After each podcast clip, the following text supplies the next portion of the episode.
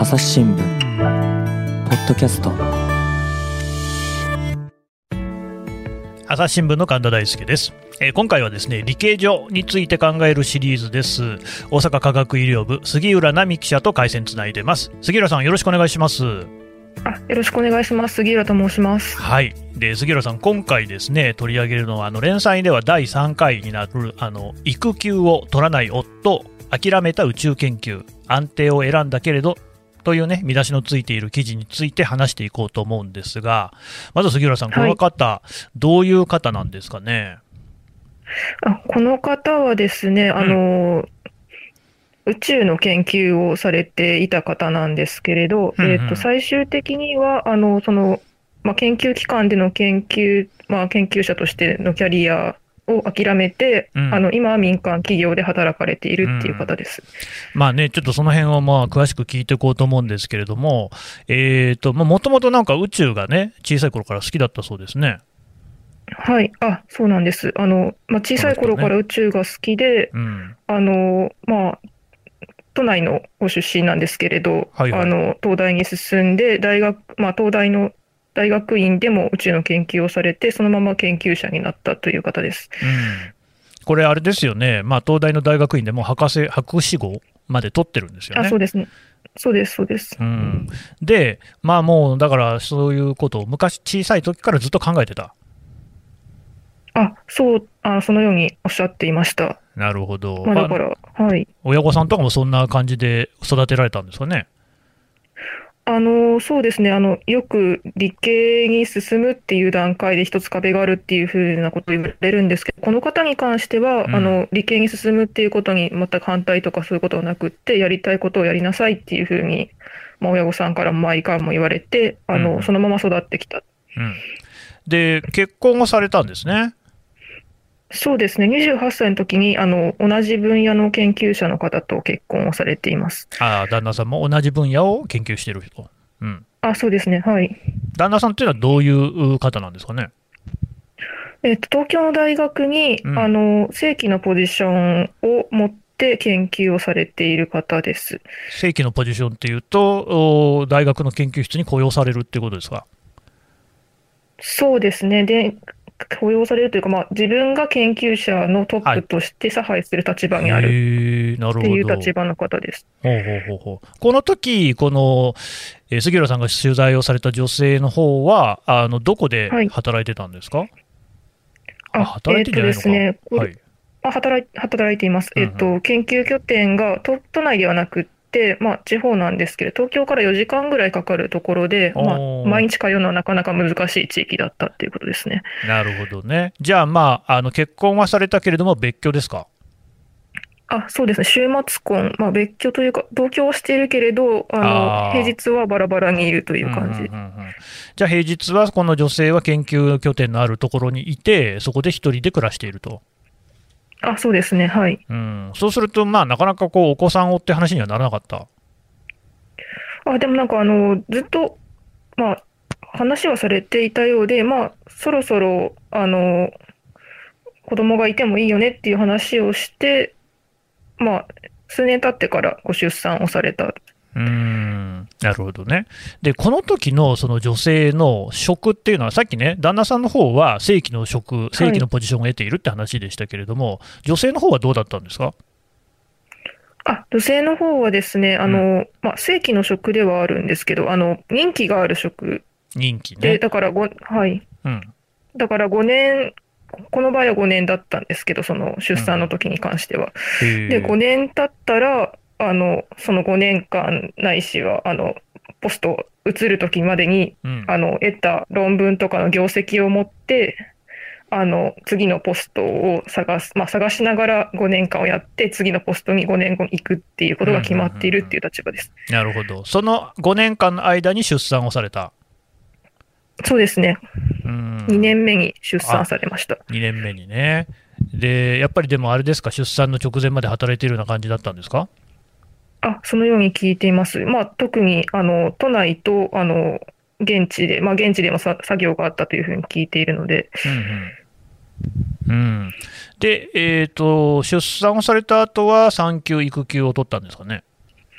あ、そうですね。半年育休を取られて、半年で復帰された。うんなるほどね。ただ、その5年の任期っていうのは、育休分伸びるってわけではない？ああ、そうですね。伸びない。あうんどうだったかなすいません。そこら辺はちょっとはっきりしないけれども、なんとなく伸びなさそうな感じありますよね。だって任期切ってるってことですからね。まあでも大学とか機関によっても違うのかもしれないですけどね。うん。まあじゃあそこら辺はとりあえず置くとして、どうですか、はいでもやっぱりそうやって研究をこう続けていくっていう上で、あのだんだんこの育児っていうのがいろいろこう負担になってくるっていうことがあったみたいですね。ああ、そうですね。あの、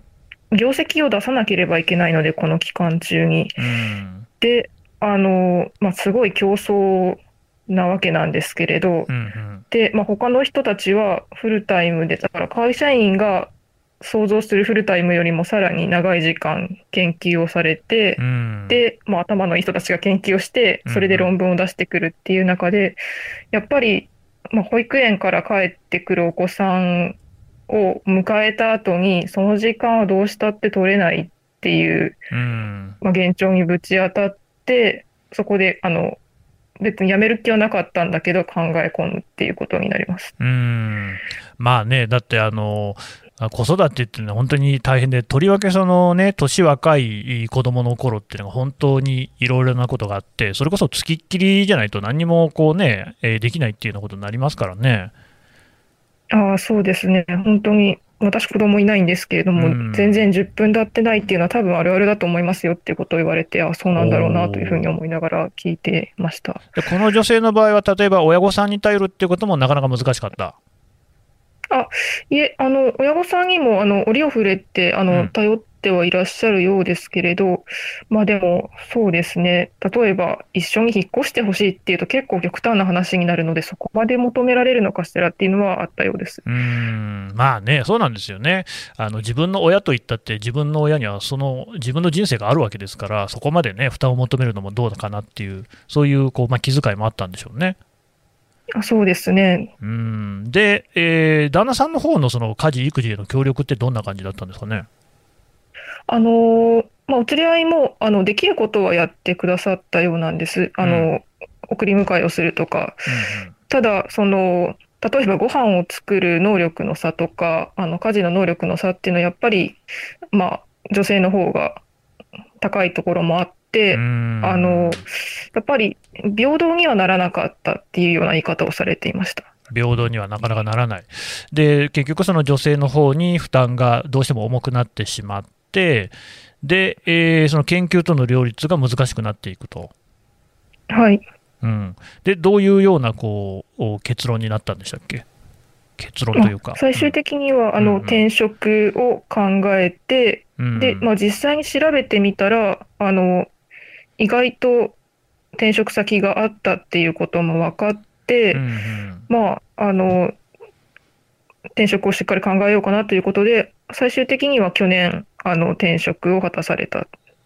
ということになりますうんこれ、どうなんでしょう、やっぱりその女性としては本意ではなかったんですか？そうですね。あの、まあ、今は吹っ切れているということはおっしゃっていたんですけれど、もともと辞めるっていうことをあまり想定していなかったようなんですね。うんあの、子供さんがいても別に研究者を離れるっていうことは全く想定してなかったけど、ただ、まあ、蓋を開けてみたら、これは難しいっていうこと、まあ、だから選択肢がないっていう言い方をされたんですけれど、うんまあ、八方塞がりだなというふうにお考えになって、あの、まあ、研究者として、まあだからアカデミアの研究者じゃないんだけど、あの、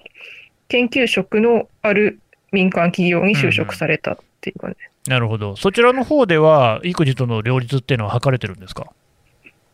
あ、そうですね。あの、研究者って裁量労働、まあ記者もそうですけど、裁量労働制なので、うんうん。あの、どこまでも青天井みたいなところがあるんですけれど、うん。今は、あの、まあ、勤務時間で給料が決まる仕事というか、なので、うん。あの、あの、なんていうんですかね、ちゃんと子供さんと向き合う時間も取れるようになったっていう話をされていました。お子さんとの時間もきちんと取れるし、仕事もできるっていうことにはなったと。そうですね。うんはいなるほどね。じゃあもう今のこう暮らしにはあ納得、満足をされてる？そうですね。あの、はい。今は、あの、もやもやしていた時期もあったようなんですけれど、うんうんあの、今は少なくとも、あの、スッキリした気持ちでおられるようです。ん。杉浦さんもね、この女性を取材されて、どういうふうに感じました、い。やー、まあ、あの、個人としての幸せと多分、社会としてはきっと分けなきゃいけないんでしょうけど、でもこれだけ力がある人が、もったいないなというような気持ちはありました。あの、割と、なんですかね、うん。あの、分かりやすく差別されたっていうことじゃないと思うんでうんうんうんす。うんで、あの、あの、おもつれ合いも特に、あのう、んすごくひどいお連れ合いじゃなないと思うんです。そうなんですよねこういう方ってかなりたくさんいらっしゃると思うし、うんこういうキャリアを、キャリアウーマンっていっぱいいるんだけど、ただ、研究者はやっぱり5年なり、あの、任期があるので、そこで勝負して、結構な確率で職を失うっていうのは会社員と違うなというふうに思っていて、うんこの世界で戦うっていうのは、まあ、そういうことだと思うんですけど、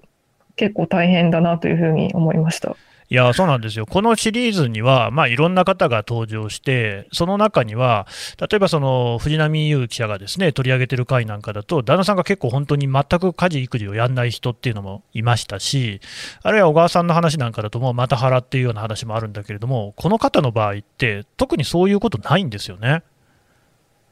そうですね。うん、だから、あの、まあ、わ、わかりやすくないって言うとすごく語弊がありますけれど。い、や、でもこれに、のまさにそのガラスの天井って、多分こういうことなんですよね。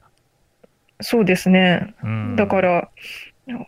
周りから何か言われて、あの、諦めてしまうとか、無理だなと思ってしまうっていうことじゃなくって、うんうん。構造的にやっぱり難しいっていう仕組みがこの世界にあって、うん。だから、まあ、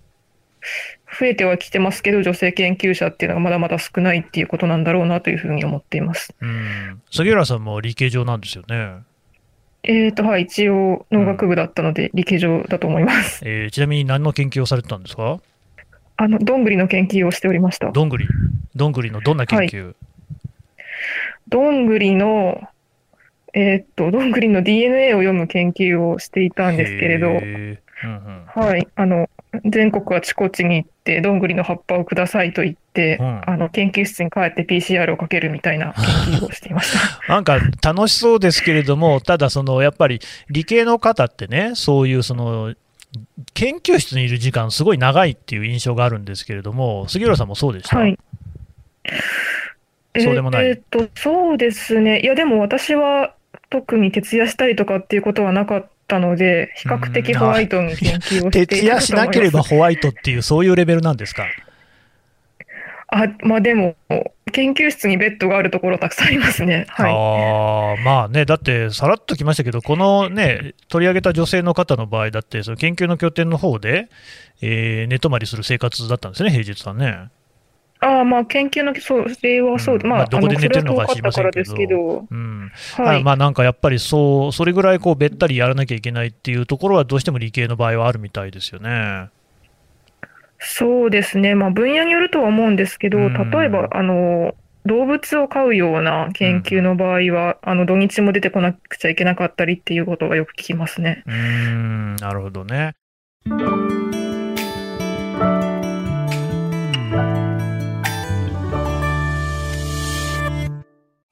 忙しい時でも大事なニュースはチェックしたい。それなら朝日新聞デジタルの紙面ビューアーとポッドキャストはどう？紙面なら見出しの大きさで大事なニュースが一目でわかるしポッドキャストは通勤中でもながら聞きできるよ。いつでもどこでも。朝日新聞。で、その、ここで一つね、まさに杉浦さんのね、指摘されたところなんですけれども、研究者って、なんだかその人気付きじゃないですか、最初。若手の頃って、まあ、あの、この場合、旦那さんの方はその人気付きじゃなかったみたいですけれども、人気付きって普通に男性でも女性でもあるみたいですよね。はい。うん。で、これポスドク、本的に若手はそう。はい。ポスドクっていうじゃないですか。はい。うん、あのポストドクターですよね、博士号を取っても、あのそういうそのきちんとしたというか、あ雇用ではなくって、任期付きで、えー雇われるっていうケースがすごく多いっていうケース、ね、多いみたいですよね。そうですね。基本的にはそうです。そうなんですよね、基大体本的にそう。うん35とか、まあはい、あの、うんうん30代後半ぐらいまではそうっていうことが多いようです。やっぱり杉浦さんの周りにもそういう人いました？あ、います。同期もそうですし、先輩もそうですし、はい、たくさん。うーん同期、杉浦さんの同期で研究をしていた人も、みんなそういう人気付きの仕事をしてるんですか、そうですね。今私30歳なんですけれど、うんはい。今人気なしの知り合いは多分同年代ではいないですね。なるほどね。でね、これ、まあ、記事を見るとですね、えーっとね、まあ、なんか、あんまりこう、新しい数字じゃない場合でも、場合もあるんですけれども、2018年の記事でね、出てきたのが、はいえーっとですね、ポスドクが、うんと国立大の40歳未満の教員の63%が人気付きのポストにいると、2016年度だそうです。はい。実感としてそんな感じですか？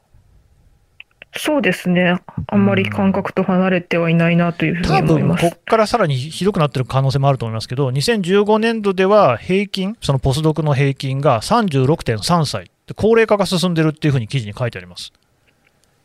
はい。で、正規のポストは、大学によっては倍率が10倍以上にもなるとかって、なかなか難しいんですね。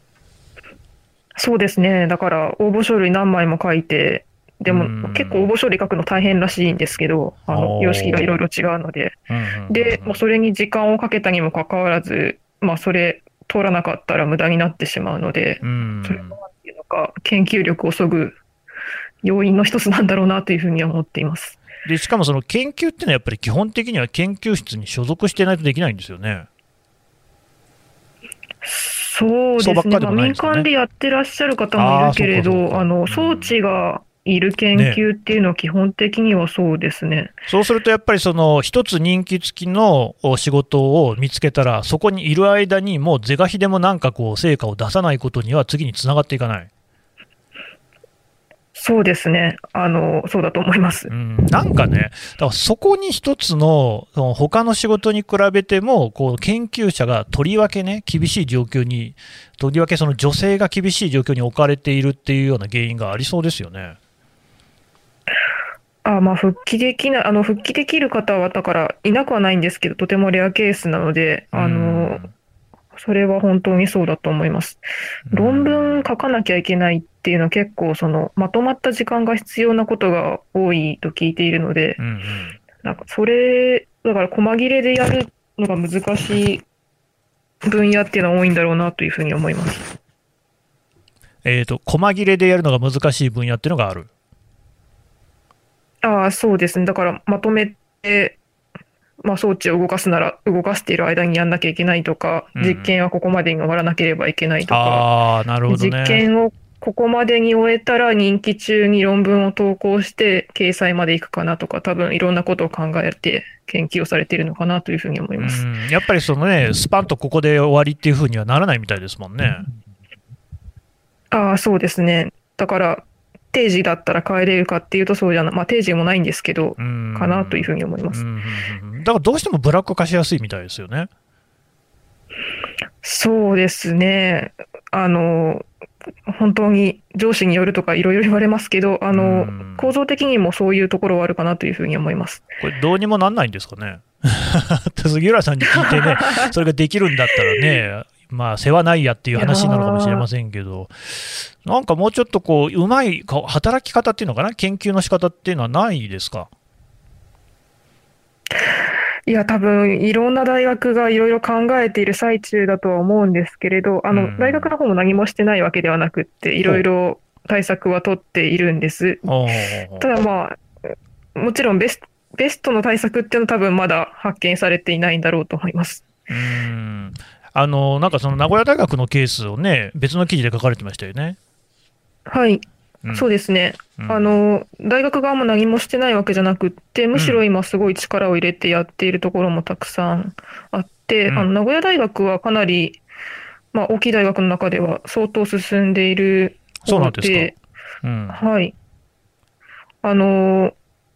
学童を、あの、初めて導入したりとか、いわゆる学童保育っていうのはは、その大学で導入していると。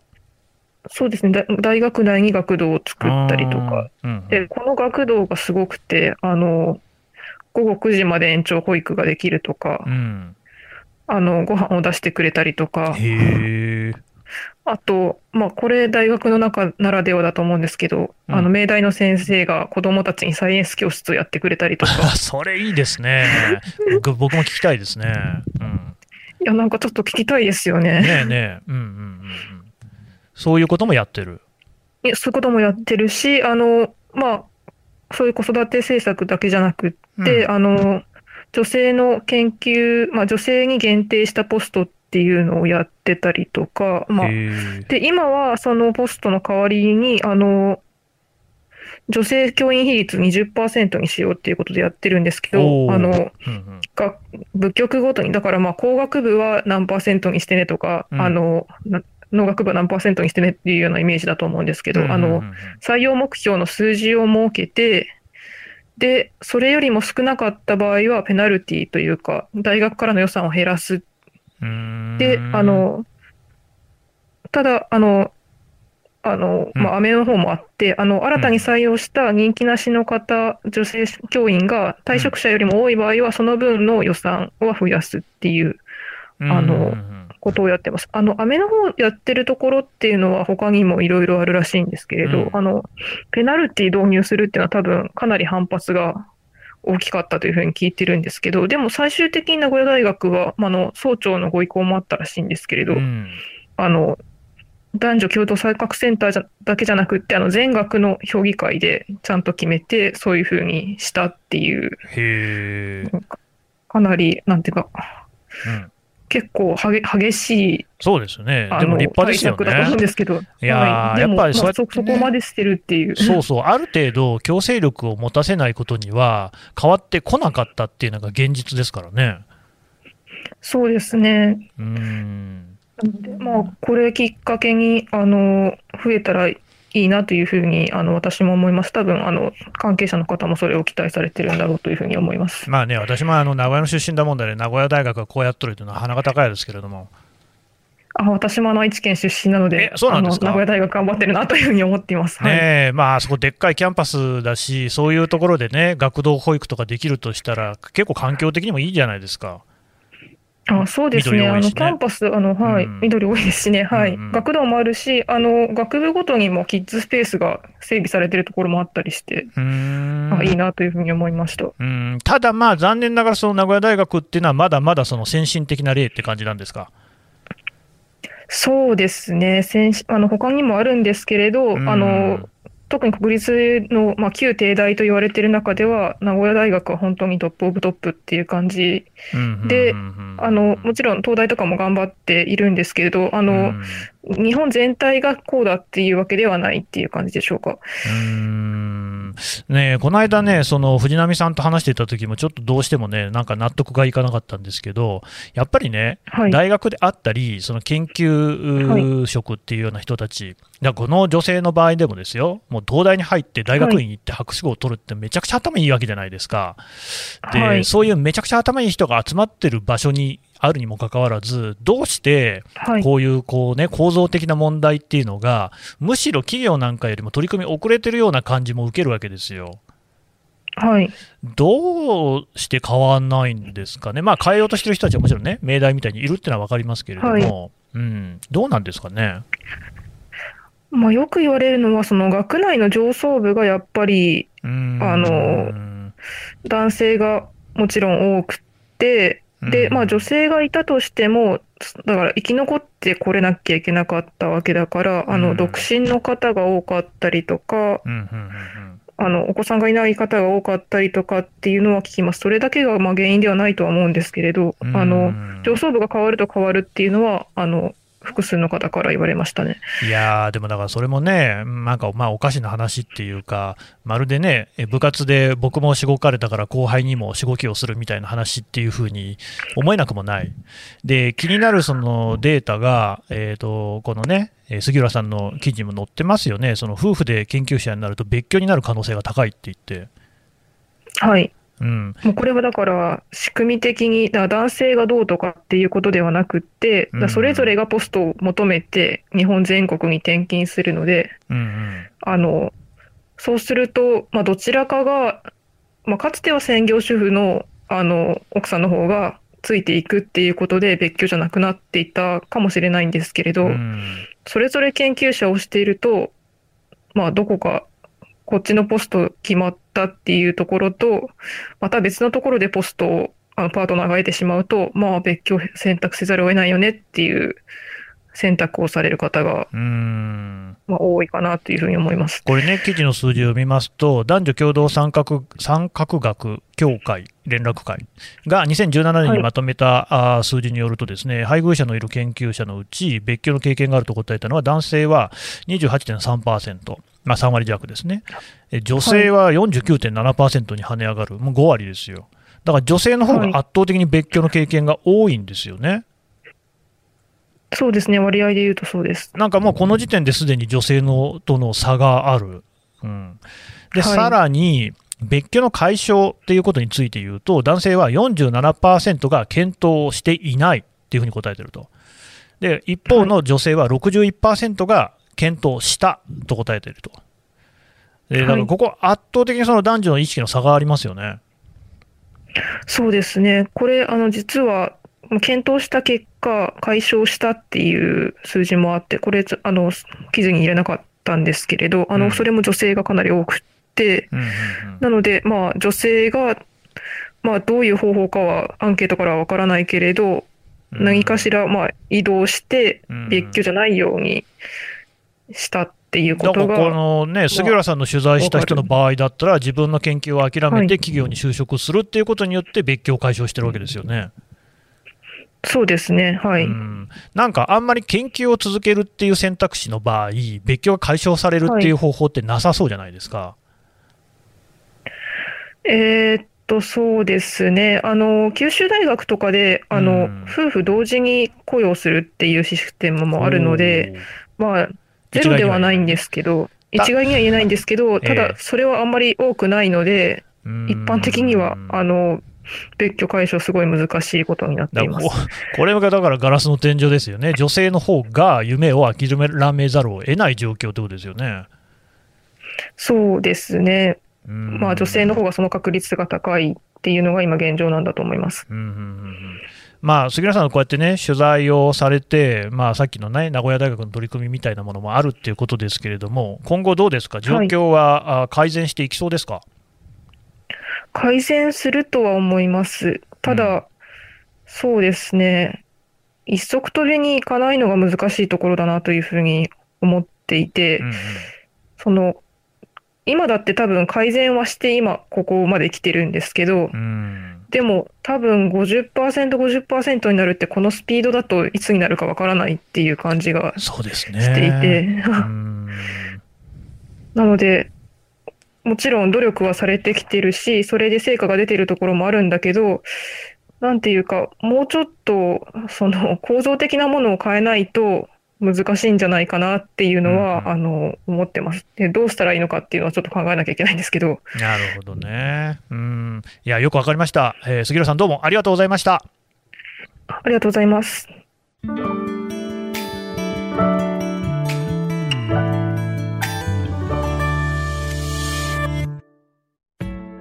はい。というわけで、えー大阪科学医療部、杉浦記者の話を聞いてきました。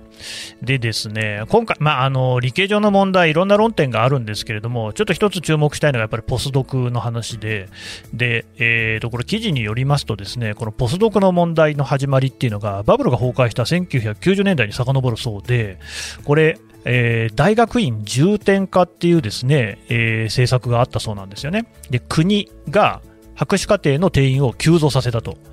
ところが、国っていうのは一方で、えー大学のですね、独立行政法人化っていうのをするんですよね。で、国立大が法人化した後に、そのもう、なかなか財源がない、難しいっていうことで、正規のポストっていうのを大学が減らし続けるんですよ。つまり、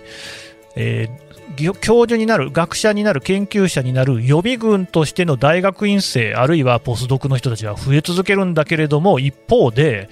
えー、ポストは全然ない、むしろ少なくなるっていう状況、それはあの溢れますよね。だからその結果として、えー、そういうその今回の女性のようなポスドクの中にいるからこそ次の職がなかなか見つからず、落ち着かないっていう場合が出てくる。これね、欧米なんかだと、まあ、1箇所目はね、そうやって人気付きだったとしても、2箇所目っていうのはもう大体期限のないところに行けるっていう例が多いそうなんですよ。そら、研究を続けようと思ったらですね、身分が安定しないことには続けられないし、そこで安心して子供を育てる、育休も取るっていうことにならなければ、女性の研究者なんか増えるわけないですよね。でさっきね杉浦さん構造の問題っていう話をされてましたけれどもここはねやっぱりねこういうその政策をまとめているのはやっぱり政府なわけですから政府がちゃんと本腰入れてこの問題どうするのかって考えないことには絶対解決しないだろうなっていうところがちょっと一旦垣間見えるというそんなことを感じた取材でしたですね。朝日新聞ポッドキャスト朝日新聞の神田大輔がお送りしました。それではまたお会いしましょう。朝日新聞では5月30日日曜日の午後2時から理系上はなくなるのかジェンダーの視点から考えるをテーマに記者サロンを開きます。朝日新聞記者サロン理系上で検索してみてください。この番組へのご意見、ご感想をメールで募集しています。podcast at 朝日 .com pod c cast アットマーク朝日 .com までメールでお寄せください。ツイッターでも番組情報を随時紹介しています。アットマーク朝日ポッドキャスト